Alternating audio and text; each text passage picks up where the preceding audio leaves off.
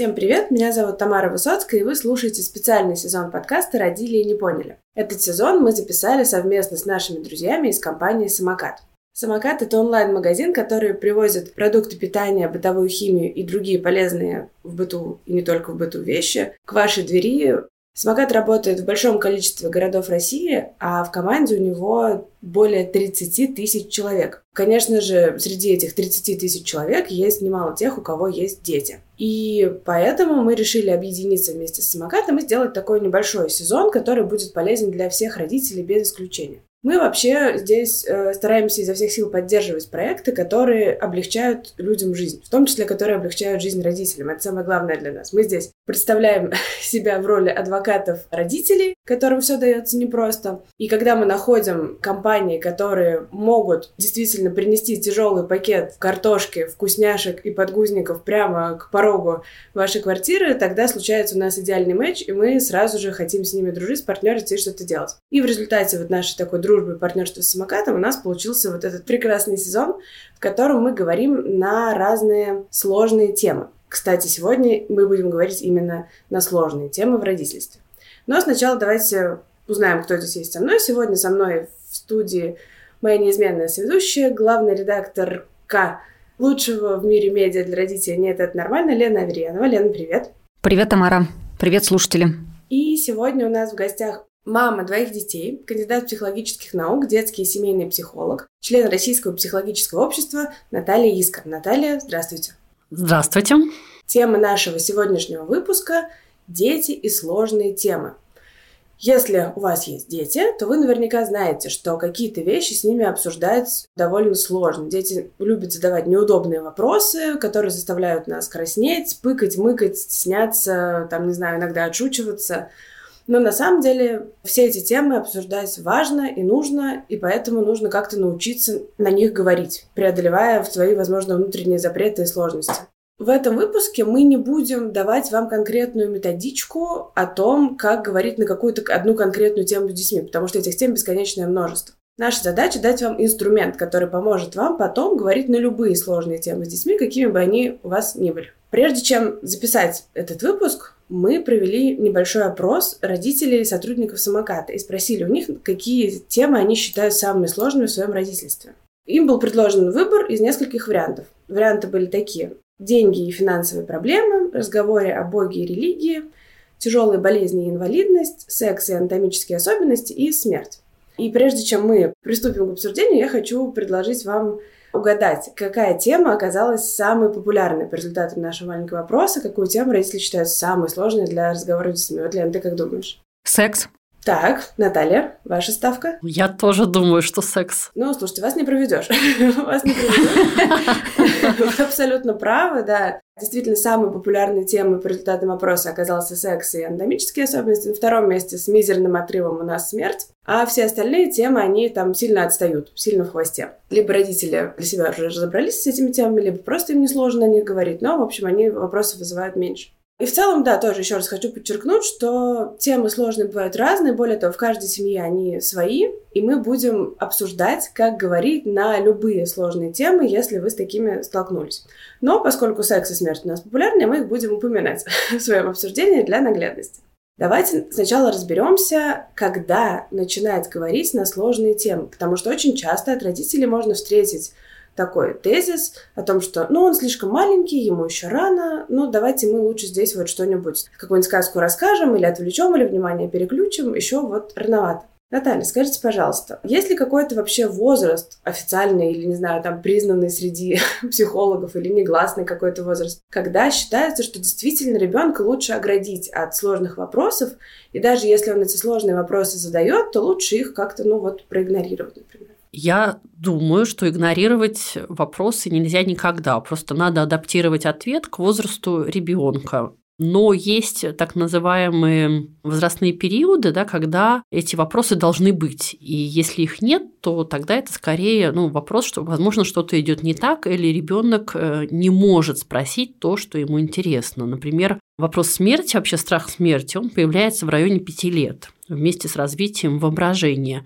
Если в районе пяти лет ребенок не интересуется смертью, возможно, даже не играет с ней, да, там что-то делает с червячками или с лягушками, если он ну, бывает в сельской местности, то это такой звоночек, да, что, возможно, что-то идет не так. И с ним, может быть, хорошо бы самим родителям поднять эту тему. То же самое вопросы анатомических особенностей совершенно нормативные для поднятия детьми примерно в районе 3-4 лет, особенно если есть сиблинги в семье или ребенок посещает детский сад. И если ребенок не спрашивает, опять же, хорошо бы с ним начать об этом все равно говорить. И кроме того, ребенок, когда живет э, в семье, он сталкивается с какими-то определенными вещами все равно, да, например, с тем, что у мамы раз в месяц бывают критические дни или менструация. И тогда это такой ну, способ, собственно, естественным образом, когда ребенок заметил, рассказать заодно походя о том, что это вообще совершенно нормальная вещь, которая у всех взрослых женщин, которые могут родить ребеночка, случается ежемесячно.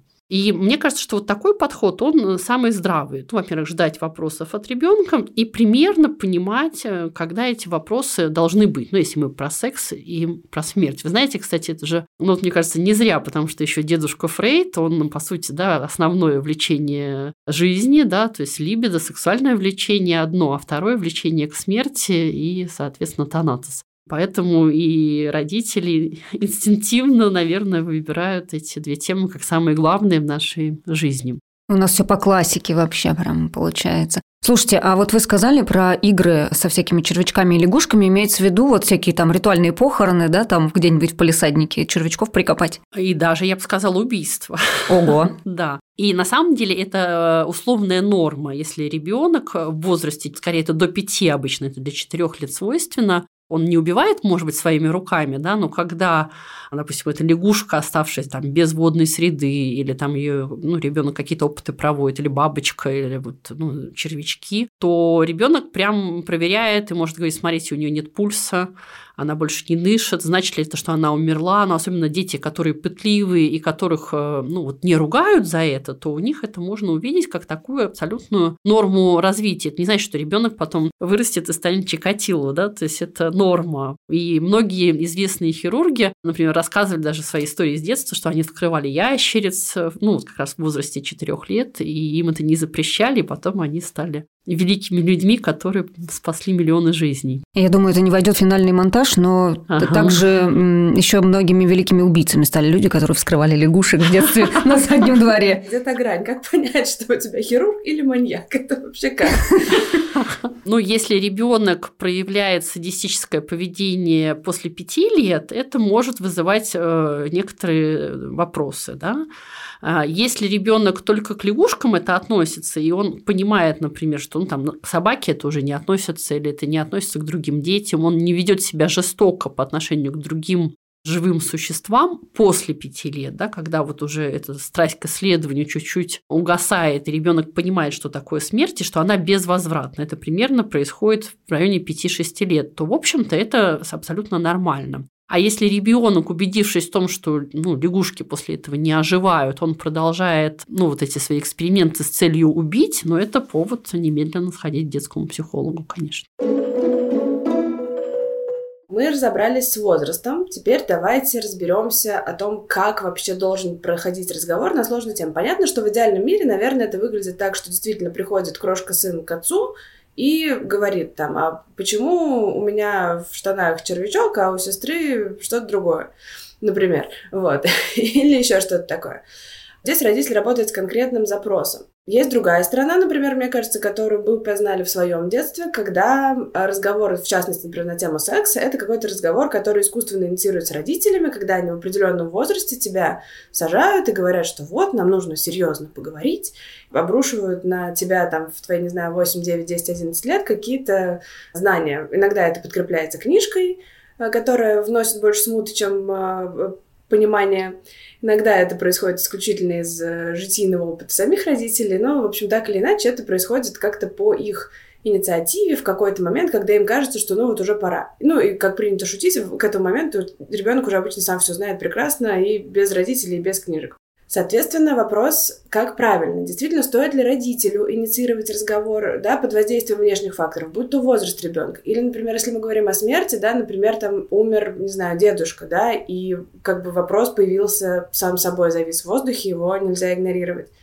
Или стоит все-таки ждать запроса от ребенка, если он не наступает? Вот мы обсудили немножко, что в некоторых случаях он может не появляться, и тогда это какой-то тревожный звоночек. Но вот что делать родителям, как им подступиться к этому разговору, если они чувствуют, что вроде бы пора, но запроса нет.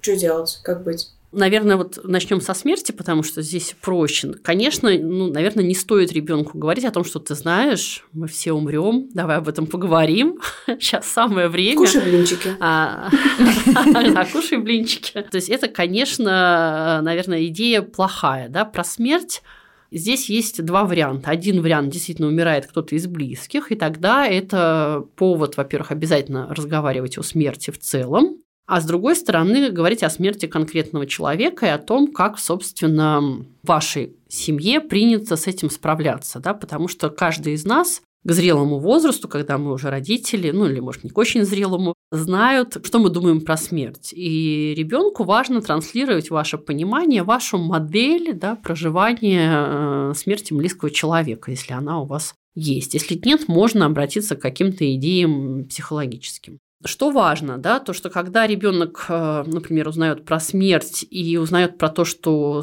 человек или животное или еще кто-то уходит навсегда, то у ребенка возникает вопрос про то, что будет, если умрут родители. То есть может возникать страх, он совершенно нормативный, если с ним правильно обойтись. Ребенок может задавать вопрос, ну, мама, а что будет, если вообще ты завтра умрешь? И родители, конечно, в этой ситуации, к сожалению, говорят, что, что ну, ты что ерунду говоришь, я никуда умирать не собираюсь. И с одной стороны, это правда. Мама, наверное, совершенно точно не собирается умирать. И, но для ребенка важно узнать, что, что с ним будет. Он понимает, что он ну, относительно беспомощный, что он не выживет без родителя. И тогда очень важно для ребенка понять, а что будет. И тогда важно сказать, что, слушай, вот у нас есть, ты знаешь, там у меня есть сестра, у нее двое детей, если что случится со мной с папой, то ты пойдешь жить в эту семью. Или у нас там есть еще кто-то, или какие-то еще варианты объяснения того, что может происходить в случае гипотетической смерти родителей. Потому что ребенок на самом деле, он хочет услышать об этом, что с ним будет. Это первое. Второе, то, что очень, мне кажется, такая хорошая метафора, есть метафора дерева, что человеческая жизнь тоже ее часто сравнивают с сезонами да, что весна – это начало жизни, соответственно, лето – это расцвет, осень – это постепенное снижение жизненной энергии, постепенный переход к увяданию, ну а зима, соответственно, это уже увядание и смерть. И несмотря на существование вечно зеленых растений, да, человек все-таки имеет свой жизненный путь. И, конечно, ребенку, ну, надо говорить о том, что вообще-то обычно умирают пожилые люди, которые уже прошли все свои сезоны, вот, и прожили хорошую и достойную жизнь. А третье, то, что мне очень помогает, например, в работе с детьми, у которых кто-то умер, я предлагаю такую идею, что человек всегда остается в наших воспоминаниях. И пока мы о нем помним, мы можем посмотреть с ним фотографии, мы можем вспомнить с ним поездку в какое-то чудесное место или вспомнить, как мы классно вместе ели мороженое, то этот человек, в общем-то, жив э, в нашей памяти. И не знаю, можно ли какие-то фильмы рекомендовать. Я думаю, да. да? Угу. Ну, наверное, вообще будет какой-то список, да, каких-то рекомендаций. Но вот я очень люблю фильм «Паутина Шарлотты», да, по-моему. Вот mm-hmm. она как раз такая про смерть очень интересная, да, про то, что потом вот она умерла, эта паучиха, да, и потом в маленьких паучатах она, по сути, возродилась. И несмотря на свой короткий век, она очень-очень много, да, то есть эм, сделала за свое время. И ну, есть еще много таких хороших достаточно фильмов, которые можно смотреть с детьми на тему смерти, с детьми дошкольниками. И это позволяет, собственно, и родителям, и детям по-другому проживать этап, когда, ну, собственно, кто-то умер. Если же никто не умер, то, конечно, важно вот в этом возрасте пяти лет, да, например, если у ребенка возникает страх темноты, обычно за ним всегда стоит страх смерти. То есть ребенок просто это не может за счет особенностей своего мышления вам транслировать. А, или там страх это как они, подкроватные монстры, да, есть. вот, тоже это, по сути, страх, что сейчас кто-то из-под кровати вылезет и меня убьет. И тогда это, ну, если вы поговорите с ребенком о смерти, это способ помочь ему справиться со страхом темноты, со страхом смерти, который он, ну, в общем-то, пока еще не осознает. А вторая часть, да, это разговор про секс и про анатомические особенности. Тут, на самом деле, конечно, очень важно вовремя начинать разговоры, да, и есть даже, ну, скажем, некоторая такая градация, о чем и когда должен знать ребенок. Почему важно говорить уже с дошкольниками о сексе? Потому что есть исследований очень много и зарубежных, и наших про то, что если с детьми не говорят о сексе, то они чаще становятся жертвами какого-то насильственного поведения сексуального и подростковой беременности. Да? То есть это доказано, есть статистика с очень большими различиями. И кроме того, вот э, мой опыт как специалиста, да, который работает э, с детьми, к сожалению, очень-очень много детей, которые, ну, это не прямо там может быть изнасилование, но всякое сексуальное использование в очень маленьком возрасте, в 6-7 лет, да, когда ребенок не может, не научен, да, по сути, сопротивляться и не понимает, что с ним происходит. То есть, если бы с ребенком об этом говорили, то он бы мог бы ну, понять, что происходит, и тогда, возможно, сопротивляться или, возможно, сказать о том, что это произошло. А очень часто бывает, что дети в течение двух-трех лет не говорят родителям, и потом уже только у психолога это вскрывается, когда это травма психологическая, ну и физическая, по сути очень-очень сильно проросла в психику ребенка. Поэтому сегодня доказано, что про секс надо говорить обязательно, это безопасность вашего ребенка. Можно я тут добавлю? Я просто тоже недавно как раз работала с этой темой и общалась тоже с экспертами. Тут была хорошая, важная мысль по поводу секс-просвета, который говорит о том, что да, это не влияет непосредственно на действие того, кто решил совершить насильственные действия, но это влияет на то, что ребенок может быстрее выйти из этой ситуации как можно быстрее получить помощь. Даже если с ним произойдет что-то плохое, он сможет объяснить родителю, что произошло, он сможет маркировать это как что-то опасное, как что-то из мира взрослых, что для него не предназначено, и получить эту помощь, прийти к взрослому, запросить эту помощь правильно и знать, что его из этой ситуации вытащит. Это очень-очень важный момент. Да, потому что у детей даже не всегда же есть э, слова, которые они могут использовать для того, чтобы эту ситуацию описать. Потому что там, когда это все у них, все, что там под трусами, это что-то либо стыдное, либо что-то такое непонятное, и вообще спрячь там никому не говори, не показывай, это очень сложно, как бы, и это какая-то часть, которая отчуждается, и поэтому все, что там происходит, оно априори считается чем-то таким постыдным, секретным, непонятным, о чем вообще сложно говорить. Мне кажется, что часть этой проблемы лежит в том, что еще, к сожалению, многие родители сами для себя не сформулировали какие-то важные ценности, какие-то важные понятия относительно секса, относительно границ, относительно анатомической, там, не знаю, какой-то целостности человеческой. И поэтому для них этот разговор очень сложен. Насколько я знаю, в России э, регулярно проводились опросы на тему того, кто должен заниматься секс-просветом детей, и там идет какая-то постоянная бешеная конкуренция между семьями и школами, потому что люди никак не могут определиться, потому что, с одной стороны, страшно доверять такие вопросы школе, с другой стороны, страшно говорить на них самому. И поэтому, как бы, может быть, лучше в школе там придет, не знаю, медсестра или учительница биологии, расскажет про тычинки и пестики, и как бы и все, ребенок от меня отстанет с этим вопросом.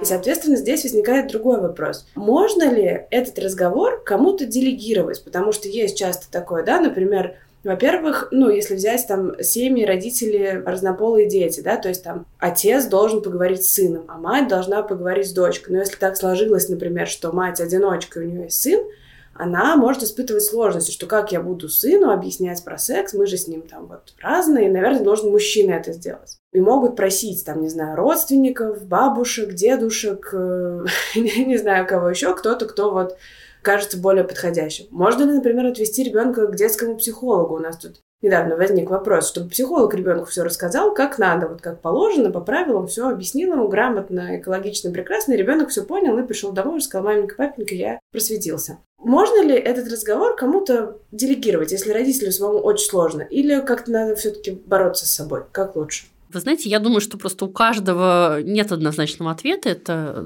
ответ такой, да. Во-вторых, у каждого варианта есть свои плюсы и минусы. Наверное, можно делегировать. Просто важно перечислить какие-то основные требования к человеку, который будет тогда этим секс-просветом заниматься. Да? Первое – это то, что этот человек тогда должен быть проверен на адекватность, на адекватность, на понимание того, что он собирается сообщить. Это первое. Да? Второе этот человек должен обладать авторитетом, обладать авторитетом для ребенка и, соответственно, для родителя. Третье, мне кажется, что если вот про секс еще может быть, да, что может другой человек что-то рассказывать, то, например, если мы возвращаемся к теме смерти или болезни, да, конечно, здесь все-таки должен рассказывать наиболее близкий человек, это родитель, потому что иначе как будто бы родитель говорит, что я такой маленький, что я не могу с этой темой вообще справиться, и поэтому я тебя сейчас передаю в другие руки. И про секс, наверное, это тоже будет так, но про секс хотя бы понятно, что, наверное, может быть важнее важнее, чтобы была правильная информация и правильно она была донесена,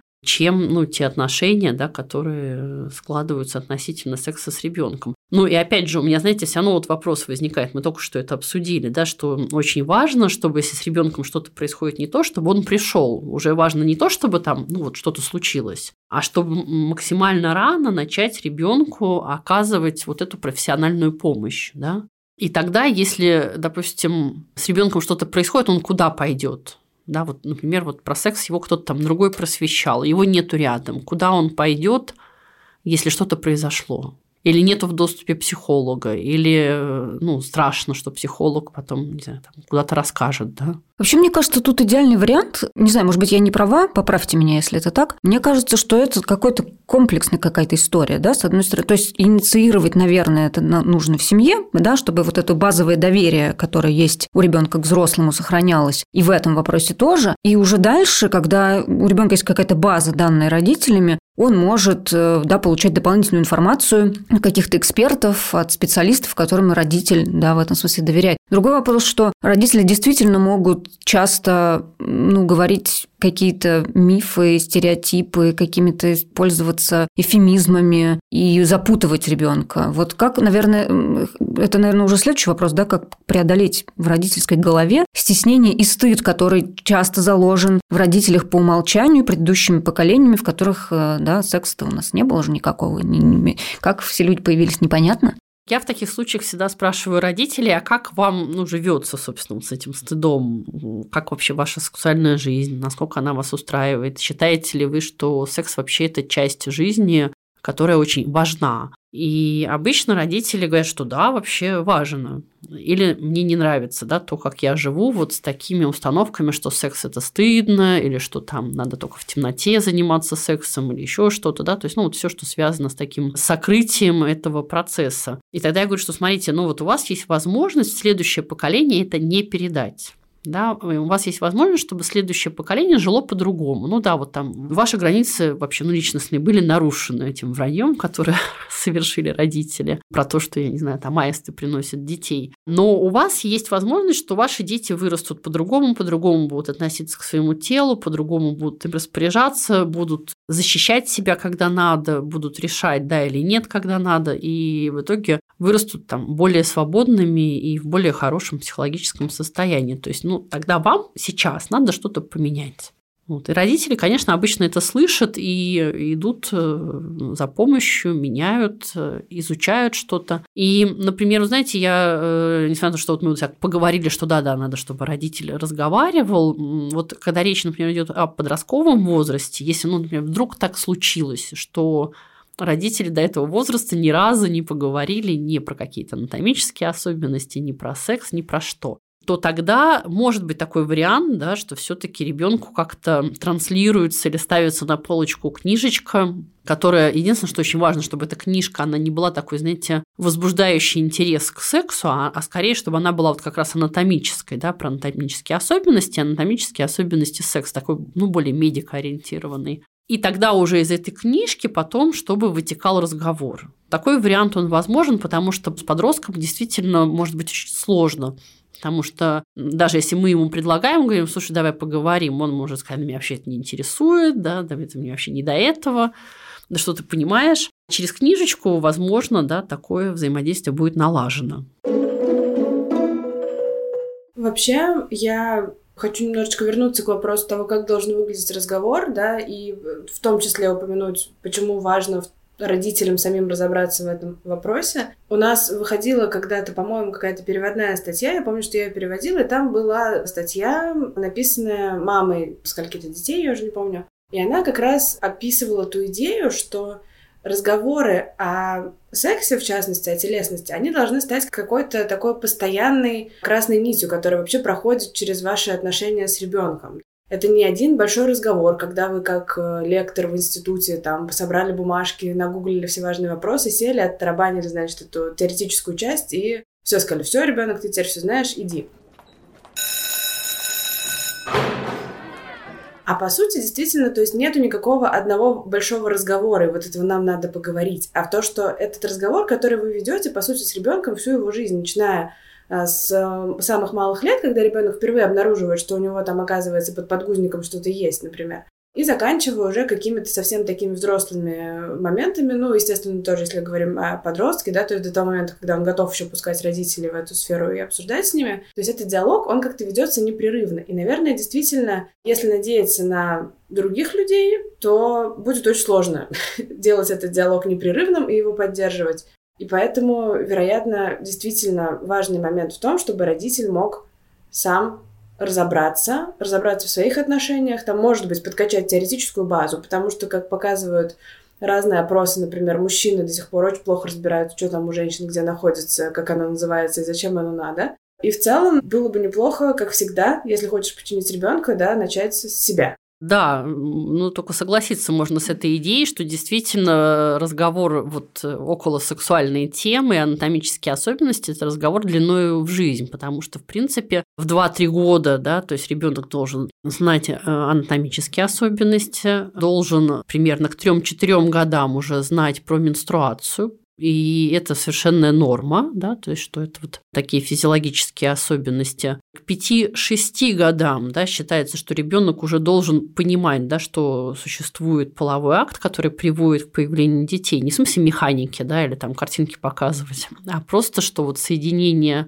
органов, да, это называется секс, и то, что в результате этого да, появляются дети, и здесь же уже мы ребенку достаточно четко сообщаем, что секс это для взрослых людей. И часто дети вот спрашивают, а почему это именно для взрослых? Я говорю, ну смотри, вот, например, машину уже водят взрослые люди, есть вот возраст начала э, вождения, получения прав. Там, допустим, на мотоцикл можно получить в 16, на автомобиль в 18. И раньше это вот право не дается. И то же самое с сексом, да, то есть потому что секс – это ответственное занятие. Поэтому им должны заниматься взрослые люди, потому что у него могут быть разные там последствия, еще что-то. И уже вот в дошкольном возрасте закладываются эти такие, ну, как бы основы безопасности. Ну, и дальше, конечно, да, то есть к 7-8 годам, конечно, мы уже говорим про полюцию обязательно уже более можем глубоко говорить про то, как вообще возникают отношения, да, какая может быть модель поведения у мальчиков и девочек, про то, что всегда в любую минуту да, в отношениях может ну, быть стоп-слово, да, что ну, даже если там вдруг и мальчиков, и девочек это сегодня касается, ты пошел или пошла, да, и на что-то согласилась, это не значит, что ты должна до конца идти, да, если ты там решил или решил, что сейчас тебе это не устраивает, ты можешь останавливаться.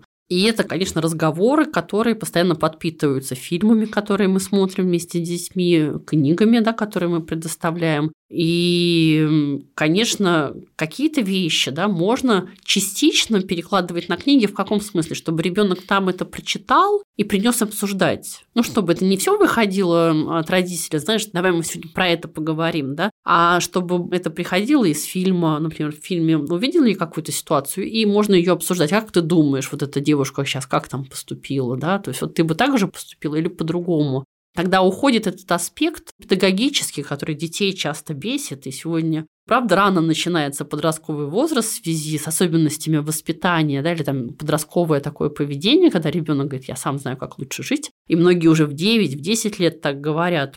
И, конечно, если мы напрямую пытаемся взаимодействовать, то мы можем получать очень много негатива. А если это через книгу, через журналы, через фильмы, через что-то, может быть, что мы видим на улице, то, конечно, это может быть совсем по-другому и позволяет, по сути, оставаться в таком ну, доверительном очень общении с ребенком, да, которое потом и ну, в каких-то сложных ситуациях да, приводит к тому, что ребенок все-таки приходит посоветоваться и говорит, мама, давай обсудим. Слушайте, я хочу тут вернуться немножко назад к вопросу менструации и полюции. Вот я прямо предвижу споры и сопротивление, потому что у нас есть несколько материалов на эту тему, что вообще-то хорошо бы про это поговорить и вывести эти понятия из каких-то стигматизированных, закрытых да, терминов. Вопрос состоит из двух частей. Про менструацию и полюцию должны знать дети обоих полов, правильно? Да. Вторая часть. Очень часто под этими самыми текстами, в которых мы выступаем с этой мыслью, можно встретить комментарии из серии с ума сошли? Зачем это знать детям? Может быть, нам еще и прокладки им показывать? И как все вот вообще это выглядит, если вы считаете, что это так важно и так естественно? Так что же, давайте перейдем уже непосредственно к практике и все покажем как есть. То есть вот это вот отрицание физического, физиологического и то неотвратимого по большому счету, да, это тоже очень такой распространенный и известный нарратив в нашем обществе. То, что мы с вами обсуждаем, это потрясающе звучит, это совершенно здорово и классно, если родители действительно так считают и действительно могут обо всем этом поговорить. Но я вижу, например, по реакции большинства читателей, с которыми мы сталкиваемся в комментариях, что это до сих пор табу, и это ну, встречает огромное сопротивление. Не то, что там мы как-нибудь обойдемся, а прям воинствующее сопротивление, что нет, не надо про это говорить, вы же с ума сходите, вы зачем такие вещи вообще нам пытаетесь тут втюхивать? Вы знаете, это исходит из такой модели, что женщина, вообще женщина, да, должна скрывать все, что касается, ну что, условно говоря, грязное и плохое. Извините меня, что я называю менструацию грязной, но это вот входит в это понятие, да. Многие годы считалось, да, что женщина не должна рассказывать, например, мужчине про свои какие-то болезни, что он тогда сразу же от нее уйдет. А если у нее есть менструация, не дай бог, раз в месяц, то, в общем, она точно будет э, разведенной. И поэтому, конечно, да, то есть это э, модель, которая, она такая из прошлого, и она основана на другом типе отношений. То есть сегодняшний тип отношений между мужчиной и женщиной – это два равных партнера. Ну, то есть все к этому стремятся и, во всяком заявляют как некоторую психологическую норму. Поэтому люди, которые говорят о том, что про менструацию нельзя говорить или нельзя прокладки показывать, э, ими движет страх что если мы начнем это показывать наружу, то потом никто к женщине не подойдет, раз у нее есть менструация вообще никогда. И этот э, страх, он такой многопоколенческий, он накопленный. И люди просто этого не понимают. И мне кажется, что надо просто об этом говорить, что просто была раньше другая модель ну, например, даже вот старого там толка гинекологи, сегодня вот есть, ну, может быть, это вот не совсем, ну, может быть, тема наша, да, но вот она вот тоже очень показывает. Старого там формата гинекологи, если, например, у семьи долго не было детей, они говорили, ну, на мой взгляд, страшную вещь. Они говорили, женщина, ну, едь в санаторий, там быстренько забеременни от похожего кого-нибудь и возвращайся. О, да, боже. Я шучу, это вот... Жесть. Да, это правда. Шок-контент. И это норма. Мне очень многие клиники, да, об этом рассказывали. Сегодняшний, ну, современный подход это вообще нет. Позиция, например, там 30-20 лет назад какая, что если не будет детей, ну, тогда будет развод. Тут какая разница? Похож более-менее, свой, наверное, ну и все нормально. Тогда не было ВРТ-технологий, но, мне кажется, дело не в ВРТ-технологиях, а дело в том, что, вот, знаете, фасад должен быть идеальным. Вот э, дело в этом. Поэтому не должно быть никаких прокладок, не должно быть никаких полюций, и об этом никто не должен знать. Мы сейчас сделаем моральное усилие над собой и не свалимся в тему позиции женщины в современном обществе и то, как она исторически развивалась, хотя очень хочется, но давайте вернемся все-таки к нашей основной теме. Мы уже немножечко обсудили, да, действительно, как могут помогать разные источники информации, поговорить с ребенком на сложные темы, да, что действительно могут быть какие-то книги, какие-то фильмы, причем они могут быть не обязательно там научные какие-то учебники или что-то еще, это могут быть вполне себе художественные произведения, которые просто помогают инициировать разговор, помогают задуматься, помогают как-то вступить в диалог с ребенком. А вот э, что могут сделать родители, да, мы тоже уже вкратце немножечко это обсудили. Стоит ли родителю заранее готовиться к возможным вопросам. То есть вот у меня появился ребенок, он маленький, он еще лежит, не разговаривает, но я знаю, что рано или поздно он вырастет и спросит меня, мама, а как я появился на свет? Или там, мама, а где моя бабушка, например, почему я ее не знаю и так далее. И меня уже эти темы волнуют. Например, я с ужасом и с тревогой думаю о том, что же я буду делать и как я буду вообще это все объяснять. К слову, да, кстати, хотела сказать, что у нас сейчас предновогодний сезон, Поэтому еще скоро у детей всплывет важный вопрос, а существует ли Дед Мороз. И многим родителям еще эту тему придется обсуждать с ребенком, потому что тоже вообще-то довольно сложный и болезненный разговор может быть. И, в общем, родитель переживает. Если он думает об этом на будущее, он уже переживает. Вот что ему можно сделать, чтобы себя поддержать? Нужно ли ему как-то куда-то идти учиться, что-то узнавать, как-то разбираться? Вот как защитить себя от вот этих вот неожиданных вопросов, которые падают тебе как снег на голову, и ты стоишь просто и не знаешь, что делать? Ну, тут два вопроса. Я, можно, с Деда Мороза начну.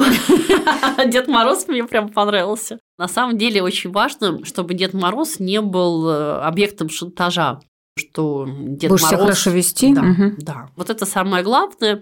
И если вы не шантажируете Дед Морозом ребенка, то ему потом и не обидно когда он узнает правду, да, что его нет. Тогда не возникает обиды, что на самом деле это вы решали, покупаете вы мне или нет, а говорили, что вот он там, значит, записывает все мои плохие поступки, и потом не приносит мне подарок, который я хотела, а приносит половину дешевле. А что касается готовиться или нет, мне кажется, что очевидно да. И сегодня есть огромное количество возможностей и курсов, и каких-то тренингов и вебинаров, и психологов, которые как-то предлагают свой взгляд на развитие детей и того, и как, и что им говорить. Но мне кажется, что здесь важно тоже, знаете, не превратиться в маму, которая, значит, э, ребенок сам по себе, а она сидит и в интернете узнает, как его правильно воспитывать. Потому что таких мам тоже, к сожалению, много бывает важно, наверное, выбрать для себя какую-то модель собственную, да, а что подходит именно мне и моей семье, да, если есть папа, то вместе с папой ребенка обсудить про то, вот как мы будем воспитывать нашего ребенка, какого мы хотим результата, потому что ребенок в сегодняшних партнерских отношениях это все-таки обычно проект, да, и тогда, чтобы этот проект вырастал таким, как ну, мы, родители, хотим, да, мы должны договориться, как мы будем воспитывать, то есть как мы будем прививать ну, какие-то навыки, да, что мы будем говорить. И потом, ну, я не знаю, там, если мы говорим о том, что отношения между мужчиной и женщиной это прекрасно, а сами постоянно ссоримся, то это такая ложь, да, которая для ребенка становится очевидной. И часто дети, например, из семей, где очень много конфликтов между родителями, они говорят, я никогда не выйду замуж или я никогда не, не женюсь, потому что, ну, вообще это кошмар. Просто мне такого не надо. Никогда.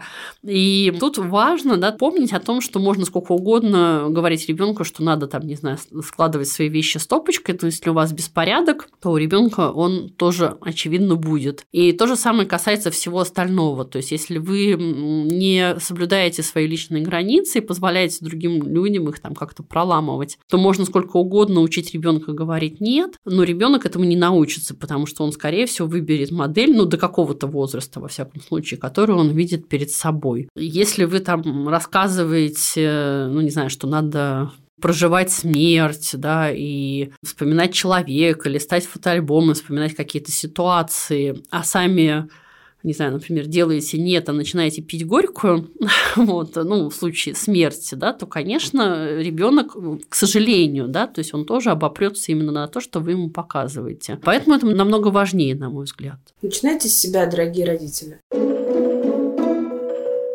Допустим, родитель поработал над собой, взял себя в руки, разобрался, что-то почитал, что-то выяснил, поговорил с ребенком, ответил на его вопросы, какой молодец родитель.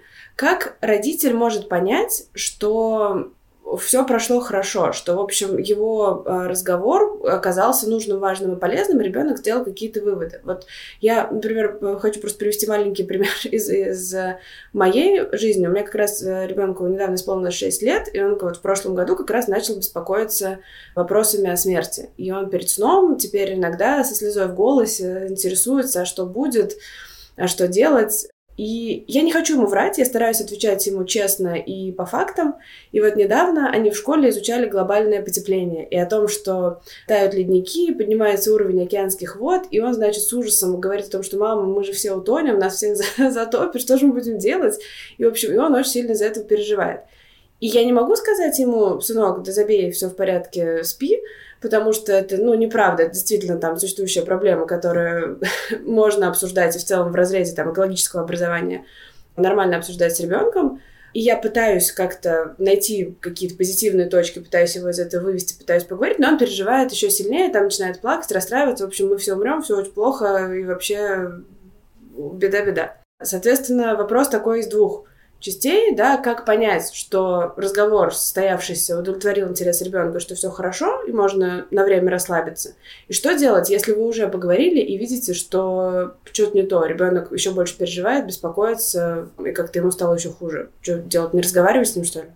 Первая часть э, вопроса про то, как узнать, что все хорошо. Если вы видите, что ребенок хорошо ест, хорошо спит, э, не впадает э, в истерики в течение дня больше, чем это обычно бывает, то, соответственно, скорее всего, все прошло хорошо и можно не беспокоиться. На самом деле хорошо, если у ребенка появляются новые вопросы, которые как бы продвигают эту тему. Да? Тогда это тоже означает, что ребенок это перерабатывает, но обычно они возникают через 2-3 дня или через неделю, не сразу, да? потому что ребенок обычно обдумывает, и потом уже возвращается и говорит, мама или папа, а давай еще вот об этом поговорим в этом же контексте. Что касается второго вопроса, ну вот если про ледники, я бы, например, знаете бы, что делала? Я бы прям вот взяла бы и начертила бы вместе с ребенком диаграмму про то, что да, таяние льдов это ужасно, но, во-первых, э, вот прям сколько это займет лет, прежде чем нас всех затопит.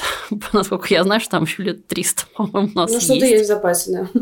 А во-вторых, э, что есть действия, которые предпринимают сегодня люди, которые предотвращают это, да, и тоже вот такими бы кубиками на диаграмме бы обозначила, что если каких-то там парниковых выбросов будет в два раза меньше, то мы уже не 300, а 600 лет будет до того, как, собственно, всех затопит. А во-вторых, с развитием соответственно, экологичного производства, да, то есть, конечно, меньше всех возможных выбросов происходит, и, соответственно, уменьшается таяние ледников.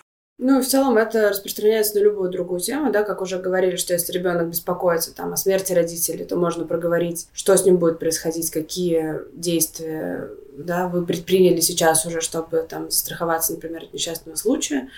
А, или там как-то спланировать его дальнейшую жизнь, вдруг что-то случится, хотя, скорее всего, да, это не факт, что случится. Ну и, в общем, в целом, да, пытаться как-то находить доводы в пользу того, что, ну, не все так плохо.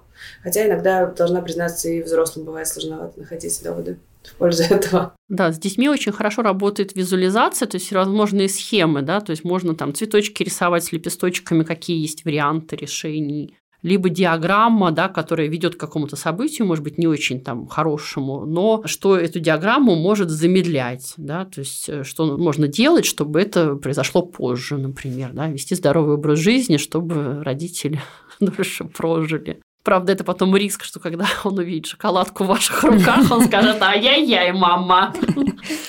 Это не ЗОЖ. Сын, я сделала презентацию в PowerPoint, на 50 слайдов. Пойдем смотреть. Класс. Так, ну что ж, мне кажется, что самый важный и животрепещущий вопрос на сегодня мы обсудили. Давайте теперь немножечко финализируем вообще, о чем мы сегодня разговаривали, какие важные пункты мы вынесли. Мы узнали, что не существует какого-то единого возраста, после которого с ребенком можно начинать говорить на серьезные темы. Да, вот Наталья там прекрасно нам перечислила, да, какие-то такие основные возрастные пункты, когда ребенка что начинает интересовать. Это может быть вам опорой и пониманием того, что говорить в 3-4 года про пенисы и вагины это не рано, это нормально. Поэтому охранять ребенка от каких-то там вот знаний таких, э, потому что он слишком маленький, не стоит. Если у ребенка появился запрос, если у него появился вопрос и интерес, то нужно на него как-то реагировать. Как всегда, мы выяснили, что родителям лучше стоит начинать с самих себя. Если вы чувствуете, что в каких-то темах вы плаваете, или, например, у вас остались собственные детские травмы, или сложные отношения, или какие-то непроработанные вопросы в отношениях там, со смертью, с болезнями, с инвалидностью, с э, сексом и так далее, то лучше, конечно же, начать с того, чтобы заняться собой, разобраться в себе, может быть, что-то почитать, может быть, с кем-то поговорить, может быть, просто заняться такой тщательной и вдумчивой рефлексией и определиться все-таки с тем, какой посыл вы хотите донести до ребенка. Несмотря на то, что у вас могли быть очень сложные отношения, вам, например, вообще запрещали а, хоть как-то поднимать тему, например, секса и телесности для своего ребенка, вы можете эту реальность изменить, и вы можете помочь ему стать более свободным, более просвещенным человеком, и что самое важное, сделать его жизнь более безопасной вам в помощь могут быть книги, фильмы, какие-то другие источники. Мы, как всегда, в описании выпуска добавим полезные ссылочки с дополнительными источниками информации, которые как раз можно использовать для того, чтобы подготовиться к разговору, для того, чтобы вдохновиться на разговор. Сейчас уже, к счастью, существует достаточное количество полезных, интересных, хороших книг, которые и родителям, и детям могут пригодиться. Вообще было, мне кажется, прям супер полезно и очень прикладно. То, что можно прям в жизнь вынести и прям пользоваться каждый день. Это правда, это правда. Как всегда, самые большие проблемы у нас в головах. Давайте начнем с них, товарищи родителя. И потом у наших детей тогда этих проблем уже, будем надеяться, не будет. Или будет меньше. Спасибо большое, Наталья. Было очень приятно с вами поговорить. Мы сегодня узнали много нового, интересного и полезного. Все очень действительно очень прикладно и понятно. Спасибо вам большое. Очень классно. Спасибо да. за приглашение. Спасибо, друзья. Всем пока. Берегите себя и детей, как обычно. Пока-пока. Пока. Пока. пока.